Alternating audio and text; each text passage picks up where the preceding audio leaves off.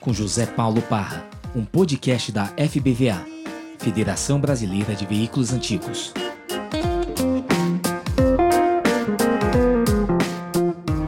Boa noite, pessoal.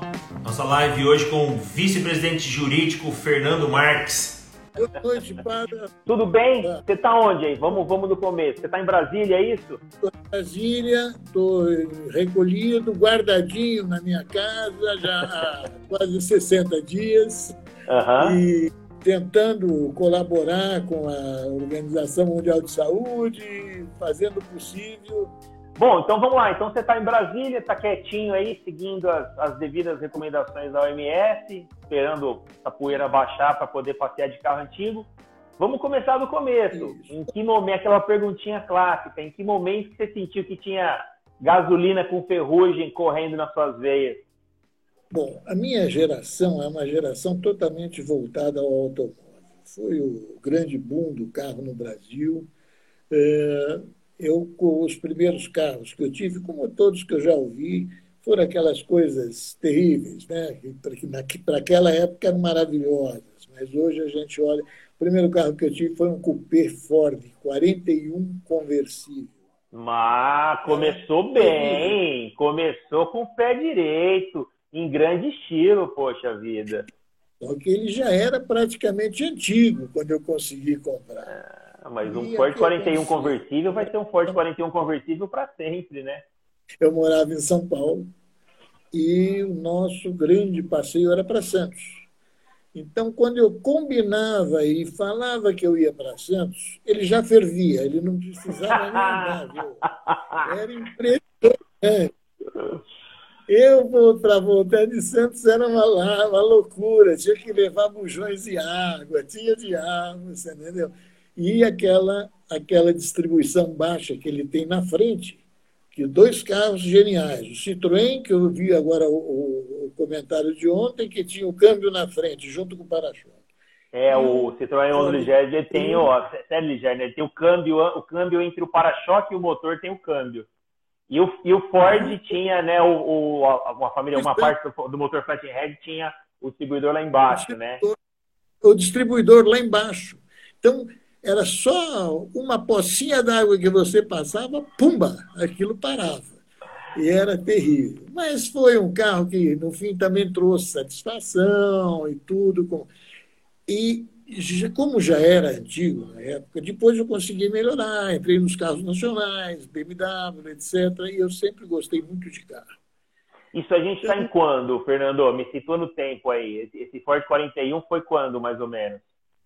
Foi mais ou menos em 1961, 62.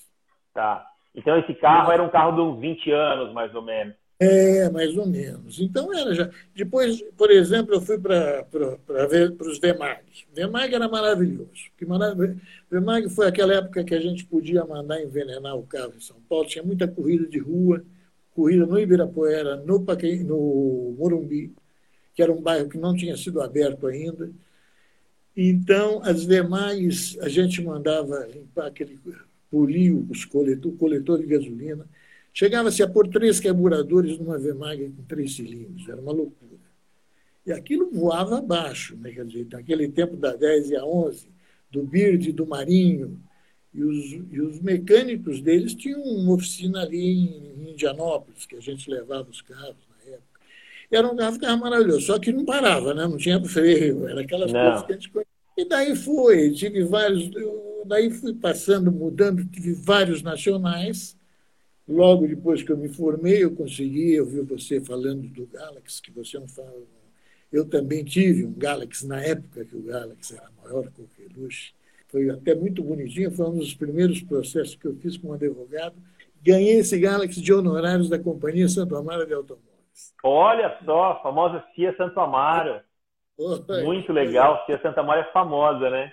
E esse carro estava pendurado no teto da, da, lá ali na, na Avenida Rio Branco, quando eu fui lá para sentar para fazer uma reunião para ver se fazíamos um acordo num processo. Eu era ex-adverso da Companhia Santo Amaro e acertamos o negócio e daí os honorários acabou que ficaram aquele Galaxy que estava girando. Que legal. Eu ainda pedi para pôr um teto de vinil e um toca-fita daqueles grandões que, que existia naquela época. E, Sim. de fato, isso foi um, para mim, foi até meu carro de casamento depois. Fiz Olha só. É, isso foi finalzinho dos anos 60, então começo dos anos 70 já.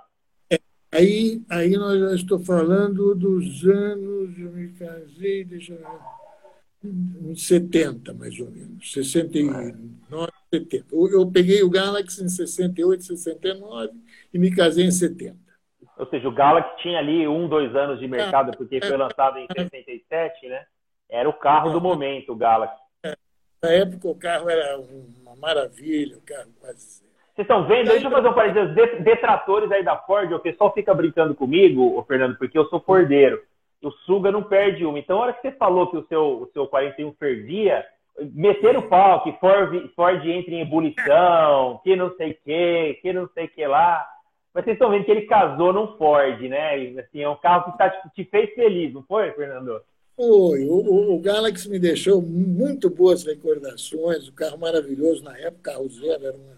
eu praticamente, era, todo o meu patrimônio era o Galaxy, então para mim foi um, um sucesso. que legal. Depois vieram os carrinhos, os carros melhores, eu sempre gostei muito de carro. Depois consegui uma BMW, uma 2002, que uma TI, não me lembro se era TI ou TII. Até o Sérgio Massa, o meu grande amigo Sérgio, tem ainda uma BMW 2002. Eu tenho hoje, mas eu consegui uma 1600 Cabriolé, conversívelzinha. Essa eu refiz inteirinha, inteirinha, inteirinha, está até hoje comigo aqui. Muito bom. E o, o, então, assim foi praticamente. Depois tive todos os nacionais, acho que não faltou nenhum. Desde o Charge RT, tive o Palas, tive Carmanguia, tive XR3, que consegui fundir o motor dele no primeiro dia. é, os Fordinhos aí, olha só. Que aprontou? XR3 ele fundiu logo antes de chegar em Ribeirão Preto, viu? Ali, Aqui em Ribeirão? Antes de chegar em Ribeirão, ele fundiu aí perto de. Depois que a gente passa Rio Claro. É, bom, na, na, eu não me lembro agora o nome da cidade, mas aí acabei a viagem de táxi para cá, para Brasília.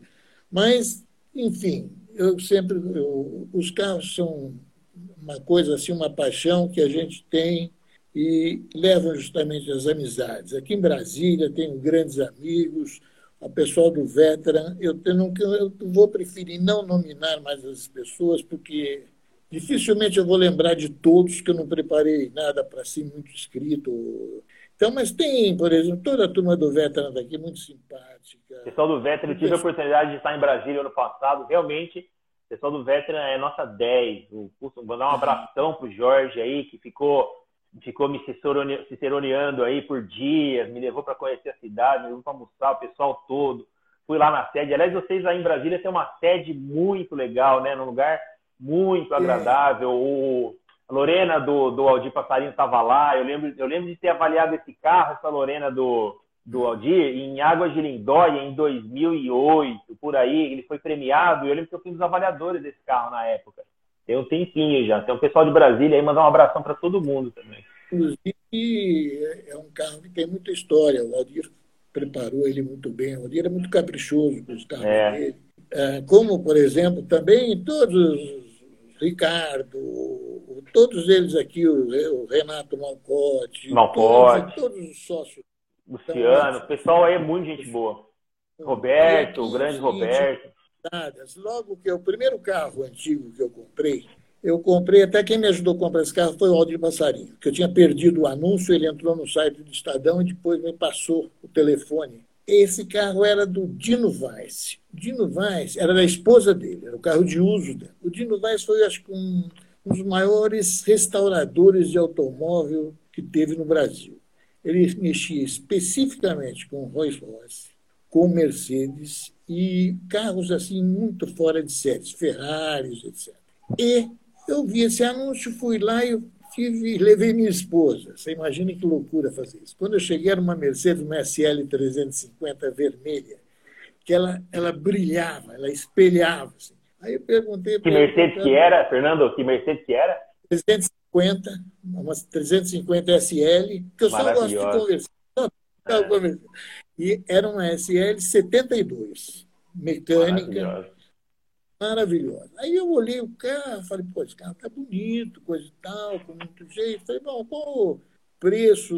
Aí comecei a negociar o preço, ele pediu 7 mil. Eu falei, ah, você me faz seis? Aí a minha esposa falou, ah, compra, pô, tá tão bonita, já, já acabou. O Dino não fez mais um real de. Não. Aí uma outra confusão, porque eu nunca estava acostumada com esse tipo de compra carro. Aí eu falei, o quê? Eu vou lhe dar um cheque. Eu falei, não, eu não aceito cheque. Eu falei, vou comprar, pô, porque eu não vou, eu não vou vir aqui com 7 mil reais, que na época era. Eu falei, ah, então. Aí eu pensei um pouco, falando, faz o seguinte, vamos, você me dá um recibo, eu te pago, te deixo o cheque, você cobra o cheque, e depois Aí eu olhei, vi o documento, estava no nome. Eu nem sabia quem ele era, só vi que tinha uns Rolls Royce, uns carros diferentes lá. Ele tinha um ateliê numa casa de fronda dele, ali, ali no Brooklyn. Aí eu peguei, fiz o cheque, deixei com ele, falei, ah, daqui uns dois, três dias eu já venho buscar. Peguei o recibo e fui embora. Aí era um senhor, ele era bem mais velho que eu, inclusive.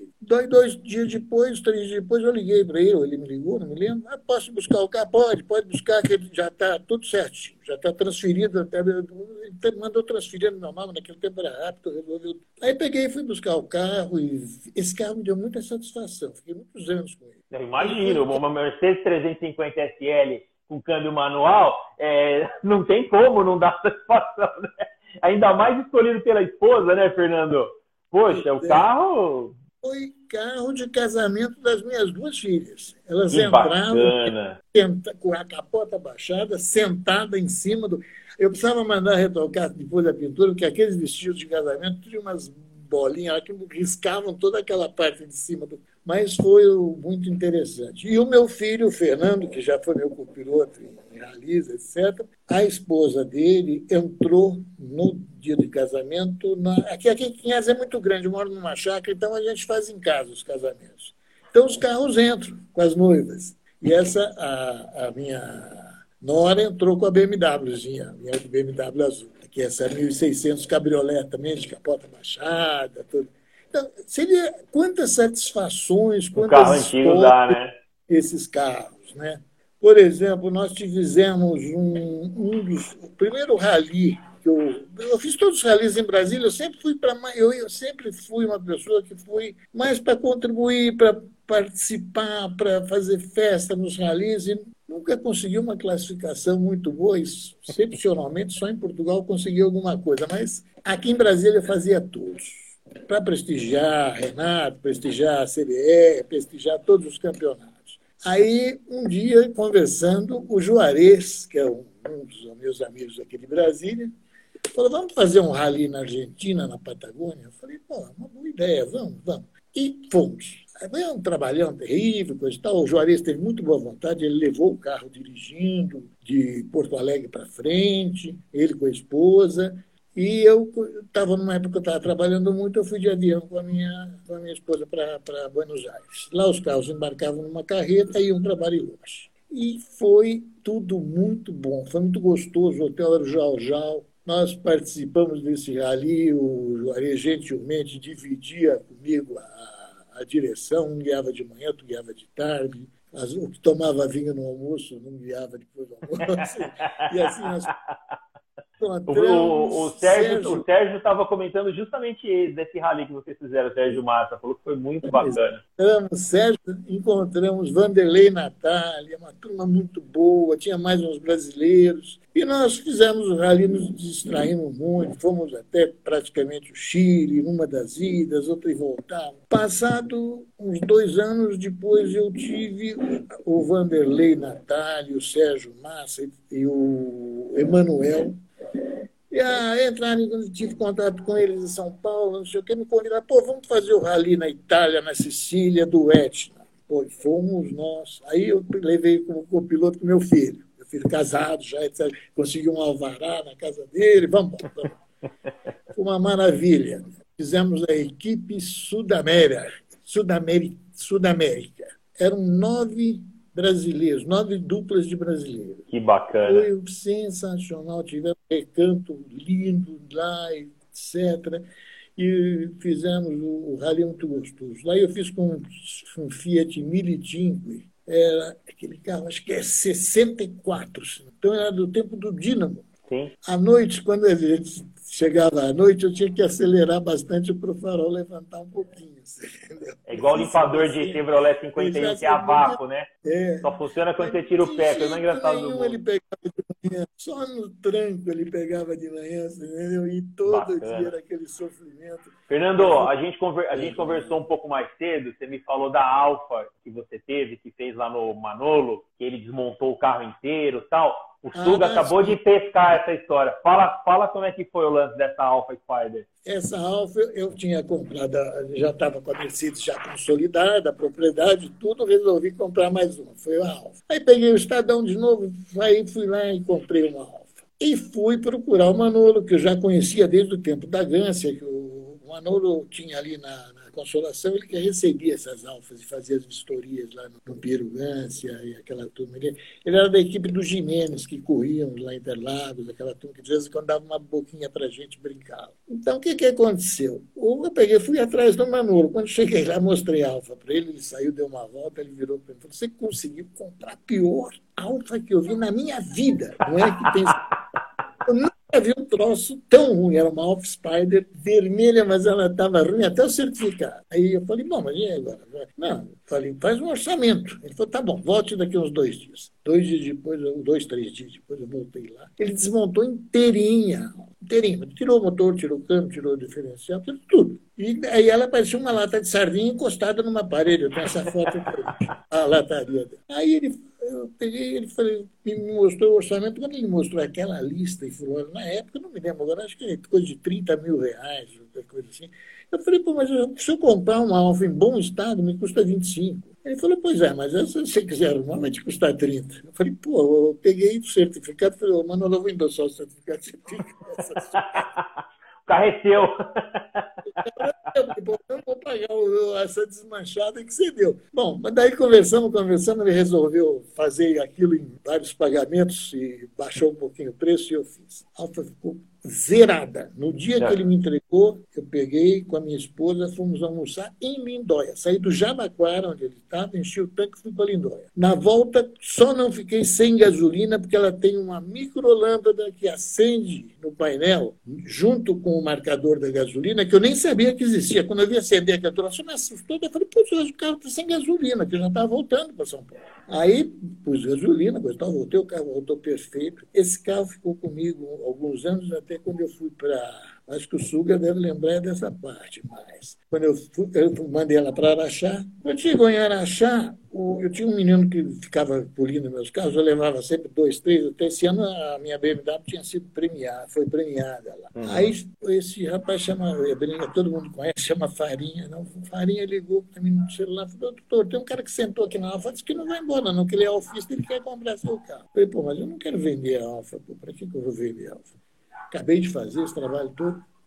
Cheguei, fui lá, o camarada efetivamente falou, não, eu vou comprar esse carro, você está com preço que eu vou comprar. Eu falei, não acredito. O carro deve valer, não sei quanto valia na época, 30 ou 40. Então, fiz um exagero, pedi quase praticamente o dobro. Quando eu falei isso, o camarada falou, tá bom, eu fico com Aí eu falei, É minha. Hum, é minha. Eu falei, bom, mas eu não tenho documento para vender, não tenho nada aqui. Ele falou, não, nós somos dois adultos, eu me lembro direitinho. Eu, falei, eu acredito na sua palavra, o senhor me falar que está vendido. Aí ele mora, mora uh, ele é senhor era de Santa Bárbara do Oeste, aí perto de Piracicaba. E eu combinei, falei, tá bom, então depois eu tenho escritório em São tinha escritório sempre tive escritório em São Paulo e aqui em Brasília. Eu falei, oh, semana eu vou para São Paulo, nós acertamos tudo lá, você me paga, eu te mando o carro. Aí ele virou e e falou: tá bom, então você vai me mandar o carro. Você me fez essa promessa. Então, esse carro. Aí eu pus esse carro, depois que ele pagou, tudo certinho, pus o carro numa plataforma e mandei entregar para ele. Nem, mais nem uma, mais uma, hein? Mais uma que entra para o rol do. Falou, abriu o preço, ficou sem carro. Eu já vi isso acontecer mais de uma vez. E eu é, não estava interessado em vender. Ele pôs esse carro à venda, acho que há um ou dois anos atrás também, por um preço ainda bem mais alto do que o mercado. Não sei se vendeu. Bacana, bacana. Aí, Fernando, e, e os clubes? Em que momento que você Em que momento que você começou a participar dos clubes e como é que foi, como é que você chegou na federação? Veja bem, a federação, eu, o seguinte, eu comecei essa história da federação muito engraçada. Eu sempre fui em todos os eventos, tanto de Lindóia, eu ia todo ano, e cada dois anos eu ia muito para achar. Então, né, nessas minhas idas, por exemplo, tive a BMW premiada, até, eu tenho até essa foto, o Suga, que me entregou o primeiro prêmio, lá em Lindóia e tal. Aí fiquei conhecendo o Suga, ficamos conversando e tal. Até lá aconteceu uma coisa muito engraçada comigo, que eu vou até vou contar, que é com relação ao Og. O Og, eu conversava muito com o Og, só que eu não sabia quem era o Og. O Og, então, até que um dia, o, não se me lembro se foi o Ricardo, aqui de Brasília, ou se foi o Renato, falou, pô, você é amigo do Og? Eu falei, quem é o Og? Ele falou, esse senhor que você está conversando eu falei, esse senhor tem um jeitão de, assim, de, de nordestino, etc. Tá aí, com aquela sandalhona meia simples dele, aquele jeitão. E eu vivia conversando com alguém, não sou que eu não sabia, então perguntava para ele, que carro você tem? E não sabia nem o nome dele, você? Umas três, quatro vezes nós conversando. E ele desviava do assunto, não falava nada, etc. Aí eu falei, aí esse, eu falei, mas esse é o maior colecionador do Brasil, ele tem uma coleção monstruosa. Quer dizer, então eu morri, eu, e eu fui conversar com o Og, falei, pô, eu fiquei sabendo disso, disso, disso, ele riu, assim, aquele sorriso dele, assim, falava, ah, eu falei, pô, eu quero um dia conhecer, eu falei, pô, tá às suas ordens, o dia que você quiser, ali na, lá em São Paulo, eu terei imenso prazer de receber, de fato, eu tive depois na casa dele, foi uma maravilha. Muito legal. Muito legal. E ele era tão simples que ele não. Ele, devia achar muito engraçada a minha conversa, porque nessa época eu tinha uma Mercedes 350 SL e uma Alfa, querendo, perguntando para ele. Ah, mas, mas oh, Fernando, eu acho que essa, essa é uma, é uma característica que o carro antigo tem, né? As pessoas têm o mesmo gosto. A gente gosta de carro antigo, né? Obviamente que a gente tem mil camadas aí, tem carro nacional, carro europeu, carro americano, carro mais dos anos 20, 30, 40, 50, 60, enfim, os, os neocolecionáveis agora. Mas no final das contas, todo mundo gosta de carro antigo. Então o papo vai ser sempre agradável, né? A gente está tá perto de gente que gosta da mesma coisa que a gente. É, né? A pessoa de carro antigo, você tem tanto a, conversa, você conversa com, normalmente com um mecânico, com um funileiro, com, com um médico, com um engenheiro, quer dizer, o assunto é automóvel, é essa paixão que todo mundo tem. O antigo mobilismo leva a isso. Então é muito gostoso, porque você ninguém está lá preocupado em mostrar que tem mais, que tem menos, que é isso, que é aquilo, que sabe mais, que sabe menos. Quer dizer, é um pessoal que é vidrado em automóvel. Né? É, gosta de carro antigo. Então, nesse, nesse momento, o seu clube era o Veteranais de Brasília. De Brasília, exato. Daí o Suga me convidou para compor a primeira chapa é, é, de, depois do Timothy, quando que o Timothy estava já. O Tilma, é.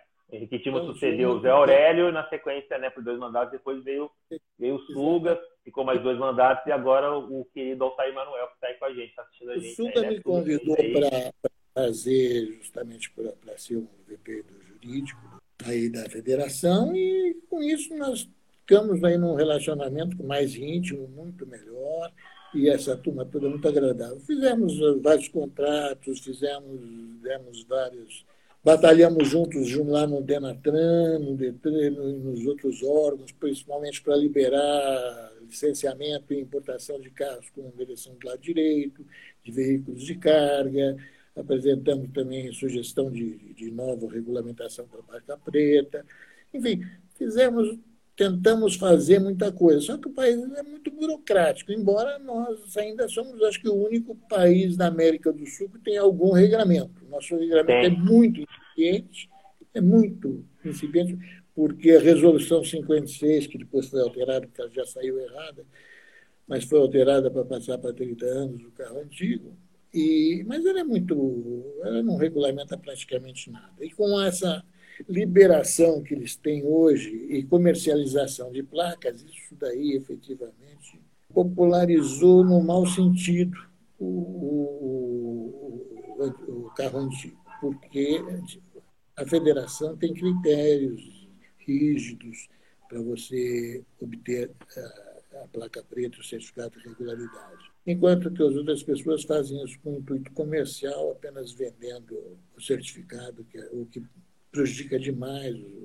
essa cultura do antigo mobilismo. Mas, enfim, vamos tentar regulamentar isso, ver se um dia a gente é. consegue. Agora, é, um direito, é, um direito, é um direito adquirido, né? Acho que a gente tem mais é que comemorar o pessoal. Um pouco antes da gente começar, estava falando, lamentando, né, que a placa de coleção agora não é mais preta, que mudou e tudo mais. Eu, eu disse, olha, na minha opinião, não faz a menor diferença a, a cor da placa, né? Obviamente que a preta era mais elegante, mais bacana, mas o direito continua assegurado, né? Então, é, sei lá, acho que ter uma moldurazinha de placa, talvez desenvolvida, podemos fazer outras coisas, nós estamos pensando. E também garantir a circulação do carro antigo, que é o mais importante. Exato. Essa, essa é uma preocupação real, né, Fernando? A garantir a circulação, a questão do, da emissão de poluentes, os carros elétricos, tem mil, mil situações que envolvem o carro antigo que a gente sabe que vem acontecendo no, no, no, na Europa, principalmente, e que daqui a pouco é uma questão de tempo para chegar aqui, né? É, mas você vê o seguinte, uh, essa limitação de circulação de carro antigo é um absurdo, porque o carro antigo não é um carro que circula diariamente, que possa ter um índice que, que contribua alguma coisa para a poluição. Porque o carro antigo só esporadicamente sai, sai para, uma, para um passeio, para uma coleção, ou para um evento. Então, não chega a, pesar no, na, né, nesse problema de poluição, etc. É isso que nós precisamos vender essa ideia, explicar que o carro antigo ele não, não prejudica nesse sentido. É. Agora, eu tive uma, uma passagem muito engraçada também, viu, que foi com o, o nosso um Cadillac preto que eu comprei, que era um triple black conversível, e que eu aluguei para a presidência da República. Pessoal, deixa eu só fazer um parênteses aí. Pessoal que não sabe o que é um triple black, né? É um carro que é a carroceria preta o interior preto e a capota também preta, ou seja, ele é, ele é todo preto, né? Com, perfeito, com ar-condicionado, tudo, um carro muito bonito. E eu comprei em Lindóia esse carro. Estava lá numa exposição, comprei muito. Eu tinha um amigo que tinha um muito bonito, que é o doutor Eugênio, médico aqui de Brasília, tinha um branco, um ano anterior, o dele era 67, esse que eu comprei era 68, ele era um animadíssimo Cadillac, que me incentivou muito para comprar. E um dia eu estou aqui em casa, toco o telefone, me falando, aqui é da presidência da República, coisa e tal. Eu falei, pô, isso é trote, né? O que, que eu fiz? Hein? O que, que eu fiz? porque nós soubemos, o senhor tem um Cadillac assim, assim, assado, queremos alugar. Eu falei, tá bom, então você me deixa o telefone que eu vou, vou ligar para a presidência da República para saber se é verdade. E efetivamente eu liguei e conferi, era verdade. Então eles vieram em casa, coisa e tal, animados, foi a primeira posse da Dilma e quem entrou nesse carro foi o Michel Temer, que era o vice-presidente, com a esposa, que é a Marcela. Marcela, Marcela Temer. Marcela Temer. Acontece o seguinte, que a posse era no dia primeiro. Dia primeiro, que nem o Jorginho sabe, todo primeiro do ano eu estou na Bahia, não fico aqui em Brasília de jeito nenhum. E falei, olha, eu vou deixar o carro, mas quem tem que dirigir é o meu motorista aqui, porque eu não posso deixar o carro de outra forma. Aí discutimos muito, porque eles queriam que a segurança fosse dirigindo, e eles tentaram dirigir o carro aqui, não conseguiram. Né? Bom, não, resumo, aceitaram o meu motorista.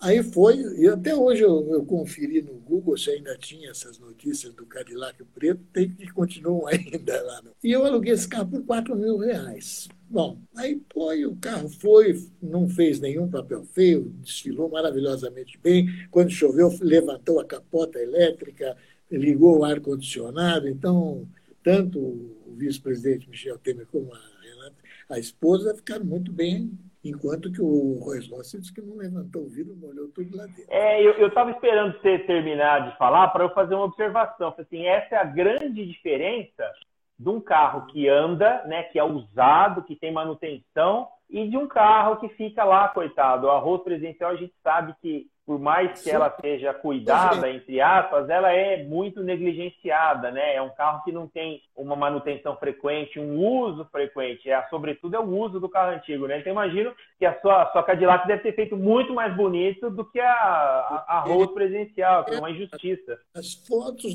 da presidência são maravilhosas, as fotos. O carro foi um sucesso. Aliás, esse carro eu vendi depois em Campos de Jordão e ele foi para um senhor que estava montando um museu em Canela, no Rio Grande do Sul. Legal. Mas aí eu aluguei o carro, tudo bem, passou. Um ano depois, dois anos depois, eu caí na malha fina. Porque esqueci de declarar o tal do aluguel do carro. Você não mandou a conta para o Temer? A presidência da República não me enviou aquele, aquela, aquele documento de, de, de pagamento do imposto e tal. Resumo, me deu prejuízo esse aluguel, porque eu tinha uma parte eu tinha dado para a pessoa que, que dirigiu para mim, que é o. E eu peguei ainda tive prejuízo com o aluguel do carro. Mas Poxa. foi uma, muito divertido. Ah, é legal para o currículo do carro, né? É muito bacana isso. Eu, eu assistindo pela televisão, aí estava na Bahia, estava na Praia do Forte, né? e torcendo para o Cadillac não parar, né? Porque senão seria uma baixaria. Não fazer nada de errado, né? Para não, não envergonhar a família, né? Não, mas foi tudo muito bem. Assim. E, e, esse carro, então, foi parar no museu lá em Canela, Fernando? Está em Canela, carros, segundo eu fiquei sabendo. E eu gosto muito de. Outra coisa que eu aprendi também foi mexer com essa parte de importação de veículos, que foi muito interessante. É, consegui importar dois carros, sem nem, com toda a burocracia que tem, etc., a gente cercando de um bom despachante, etc., não tem nenhuma dificuldades maiores. Não. Eu consegui importar um zero e consegui importar um Polara conversível, também que é um carro único no Brasil, só tem ele, foi premiado também já em Araxá, Lindóia, e é um carro muito gostoso. Que, aliás, a presidência da República, na segunda posse da Dilma, também me procurou querendo alugar esse carro. Eles queriam o Cadillac de novo. Eu falei, o Cadillac eu vendi. Ah, então vai o Dodge. Aí eu falei, não, não, Dodge não vai, não. Chega, eu não vou. Muita... Mas é muito. Então, você vê, as amizades que a gente faz são muitas. Eu queria, só queria também falar o seguinte: eu fiz um rally no Algarve, em Portugal. Olha! interessante e quem foi que me serenou lá e quem foi muito delicado foi o Elvio Santos, uma pessoa que tem, ele é um português tem casa em Santa Catarina e, e mora em Portugal. Então ele, para ele não, ele diz que não gosta do inverno. Quando é inverno lá, ele fica para aqui. Quando é inverno aqui, ele vai para lá. Foge do inverno igual foge do inverno igual passarinho, né? Igual andorinha. Ele, eu não sei se ele pode estar, estar, nos ouvindo ou não, mas ele foi muito simpático. Uma pessoa, o, o Rally do Algarve, os brasileiros deveriam fazer. Os ralis em Portugal são muito bons. Os portugueses são muito assim receptivos, são muito agradáveis. Eu, eu, tive um contato a última vez, esse senhor Elvo comprou um carro aqui em Brasília até, e eu, eu ajudei na transação, mas foi a última vez que eu tive com ele. Mas é uma pessoa muito agradável e, e eu gostei muito do rally que eu fiz. Já conhecia aquela região, a região é bonita, eles fazem numa época de tempo bom, que, que vale a pena, e, e foi muito gostoso. Esse eu fiz com o meu neto, que eles aceitavam, inclusive, que o copiloto poderia ser menor de idade. Bacana. E nós, foi o rally que nós tivemos alguma vantagem na categoria Mercedes, onde o rally era grande, eram quase 80 carros, mas na categoria Mercedes tinham talvez uns 10 carros e ele me emprestou uma 450 SL, também conversível, embora não, não, não tiramos a capota, mas nós ficamos em terceiro lugar categoria Mercedes. Ganhamos uma miniatura de um carro, mas só uma miniatura grande, tem uns 40 centímetros quase, não sei qual é, seria a, a medida dela. Qual é, exato, mas da própria fábrica da Mercedes. Eles conseguem muitos patrocínios bons e o rally é muito agradável. E, e também você acaba fazendo um road. Muito bom. Fernando, e como é que você vê, como é que você vê o lance dos eventos aqui no Brasil, agora que você, poxa, está nisso, a gente vê que há bastante tempo, tá, começou na federação junto com o Suga, mas claramente você tem uma vivência bacana no antigo mobilismo. Com essa popularização dos eventos, a agenda super lotada, como é que você está enxergando tudo isso? Veja bem, nós na federação temos uma grande dificuldade para poder prestigiar os eventos até porque você hoje tem, nós temos um número de clubes filiados muito grande, 200 e poucos. Nós temos poucos fins de semana durante o ano, se você é. fizer a correlação de uma coisa. Tem mais, não, tem, tem quase mais então, clubes de final de semana disponível, isso é fato. Sem dúvida. Então, você não consegue, porque tem outros, tem alguns que são festivos. Quando você chega Natal, Réveillon, etc., ninguém está fazendo evento. Você chega na Páscoa, também dificilmente você faz um evento na Páscoa. Tem certas datas que não se fazem os eventos. Agora, os eventos, os masters, já são muito disputados. Então, o que, que nós estamos, regionalizando? A, a federação está fazendo por regiões. Isso consegue acomodar um pouco, então, dentro da região, os clubes federados, entre si, eles combinam e elegem um a um, um determinada cidade, uma outra determinada cidade, e assim a gente está conseguindo mais ou menos nos, nos eventos master. Agora, nos outros eventos, por exemplo, são muitos convites, e, mas de qualquer maneira, a gente vê que a cultura do antigo movilismo está aumentando muito. Aumentou demais depois que não foi. É, nos, últimos, nos últimos anos, eu, eu, eu acredito isso, a massiva divulgação que tem os veículos antigos hoje, principalmente nos canais fechados televisão, né, Discovery. Se você se alguém ligar a televisão agora e procurar, está passando um programa de carro antigo, né? Então assim, massificou demais. Eu acho extremamente positivo isso, né? As pessoas entenderam o carro antigo como hobby, como cultura, como forma de lazer, movimenta o nosso negócio. Eu acho que tem, obviamente, só pontos positivos nisso. Obviamente que a gente acaba tendo alguns efeitos colaterais, né? que é essa é. explosão de, de clubes e tudo mais. Mas acho que faz parte, né, Fernando? E hoje também você tem outra categoria que eu, eu acho muito interessante também, que são os carros modificados. Porque você tem carros interessantes. Eu, tudo bem, eu acho que são coisas que não se misturam. Não se misturam em termos de, vamos dizer assim, os proprietários, tanto de carros antigos, dos lotes e dos carros antigos, se misturam sim e se dão muito bem. Eu acho que são categorias e são pessoas muito agradáveis. Sim. Eu acho que isso forma um bloco muito maior e é uma coisa irreversível. Então, aquele antigo mobilismo que é puro, que acho que não se mistura, etc., está caindo um pouquinho. Porque em todos os, os eventos, encontros, mesmo se não tiver carro modificado ou, ou hot exposto, porque na, é muito razoável que certos eventos tradicionais não concordem com a participação. Tudo bem. Mas você verifica esses carros, pelo menos nos estacionamentos em volta do evento. Então você vê que isso é uma coisa também que veio muito forte. E eu acho seguinte, eu não tenho nenhum carro modificado, me dou muito bem com todos os proprietários, admiro, acho bonito e acho que tem lugar para as duas, duas categorias, você entendeu? Com certeza. E não há necessidade de... O que eu acho é o seguinte, as duas categorias precisam ser regulamentadas para que uma não prejudique a outra. Por exemplo, os ROTs tem problema de segurança? Depende. Tem carros que não tem, tem outros carros que podem, podem ter problema de segurança, face à motorização que se coloca, o sistema de freio, o sistema de suspensão, etc. Os carros antigos, por sua vez, eles são carros originais. Originais se, a gente, se a gente fizer uma. Né, se a gente for levar o pé da letra mesmo, dependendo do hot, dependendo do carro antigo, o carro antigo acaba oferecendo mais risco, né, o, o carro original, do que um hot, um carro sem feito sem loucura, sem nada, né? Porque geralmente o pessoal adequa os carros, né, Fernando? Tem muito isso. É uma, eu acho que isso, aliás, é uma linha, como você disse, irreversível. Para quem gosta de andar com o carro mesmo, é, a sua experiência, por exemplo, com Alfa e com Mercedes é uma. São carros bons já, né? Freiam bem e, e, são bons de curva, são carros estáveis. Mas se você pega um carro um pouco mais antigo, ele não é um carro confiável para você sair fazendo grandes viagens no trânsito de hoje, né? É, cada um tem suas características, né? É. O que eu, eu falo é o seguinte, o que eu sempre prego é que eu acho que as categorias têm que se ajudar. Não Sim. é competir ou querer achar que uma ocupa o lugar da outra. Não é um cara. Todas elas. Você vai, por exemplo, lá em São Paulo, no Sambódromo, tem.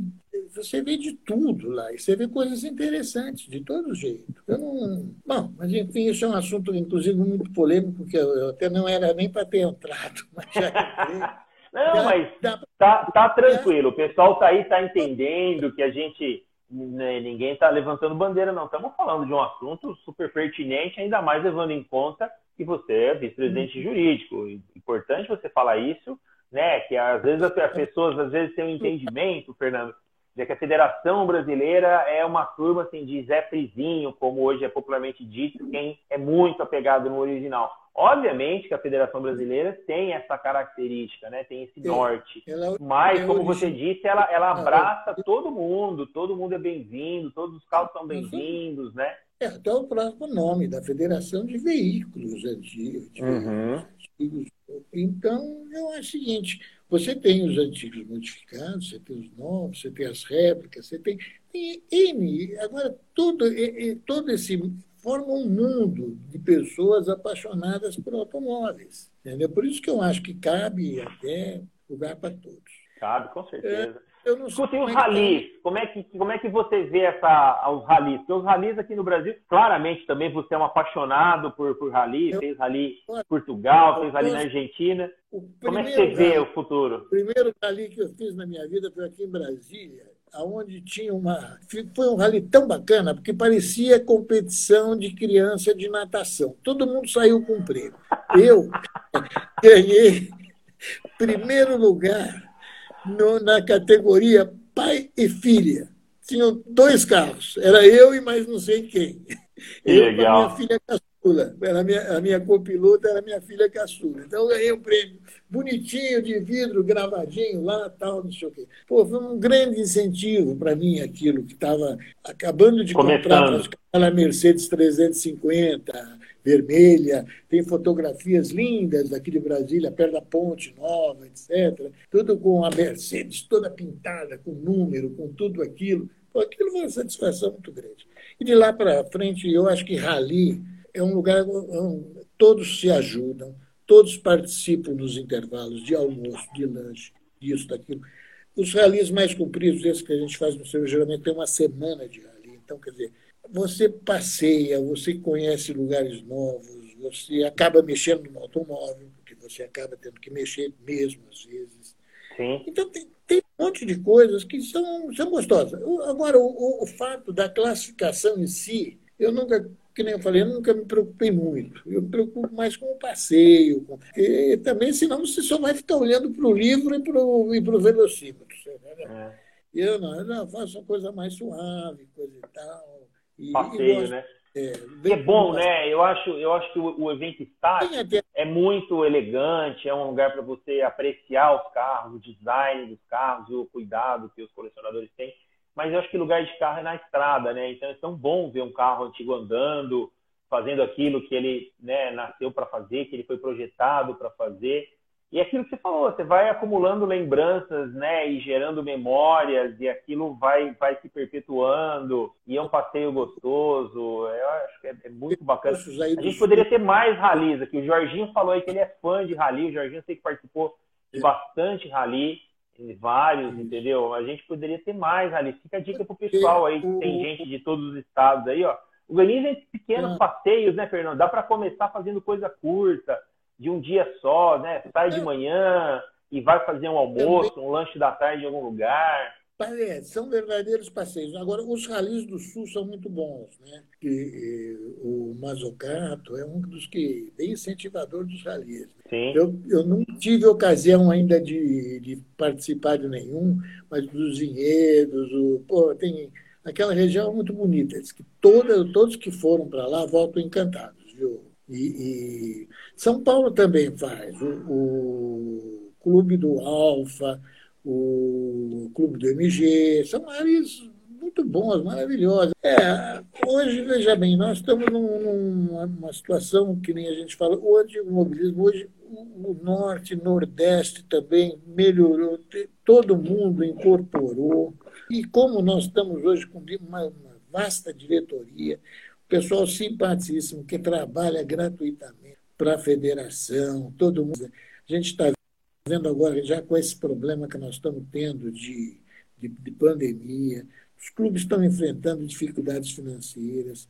Alguns, é. a gente é obrigado a, a, a, ver que solução dá, mas todos estão contribuindo muito bem, todos estão nos ajudando também, porque a federação também tem seu corpo de funcionários, tem sim, sim. Temos uma despesa monstruosa. Fernando, desculpa, desculpa eu te interromper. O, o Instagram está me avisando aqui que nós temos um minuto de, de, de hum. live para encerrar. Então, como de costume, eu já vou deixar aqui um beijo, um abraço para todo mundo, agradecer a presença de todo mundo aqui que acompanhou a gente, agradecer você, Fernando, por ter participado dessa live e vou te passar a palavra para você tá. fazer as considerações finais e o encerramento da nossa live. Muito obrigado pelo papo aqui, viu?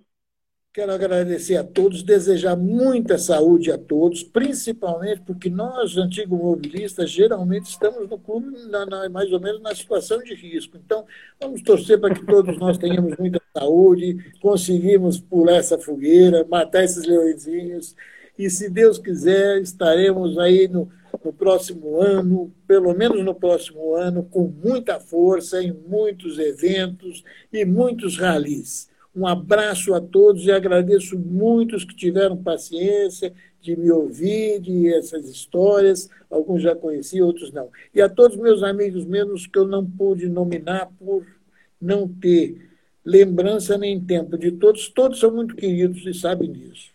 Um abraço fraternal a todos. Uma boa noite. É isso aí, gente. Boa noite a todos.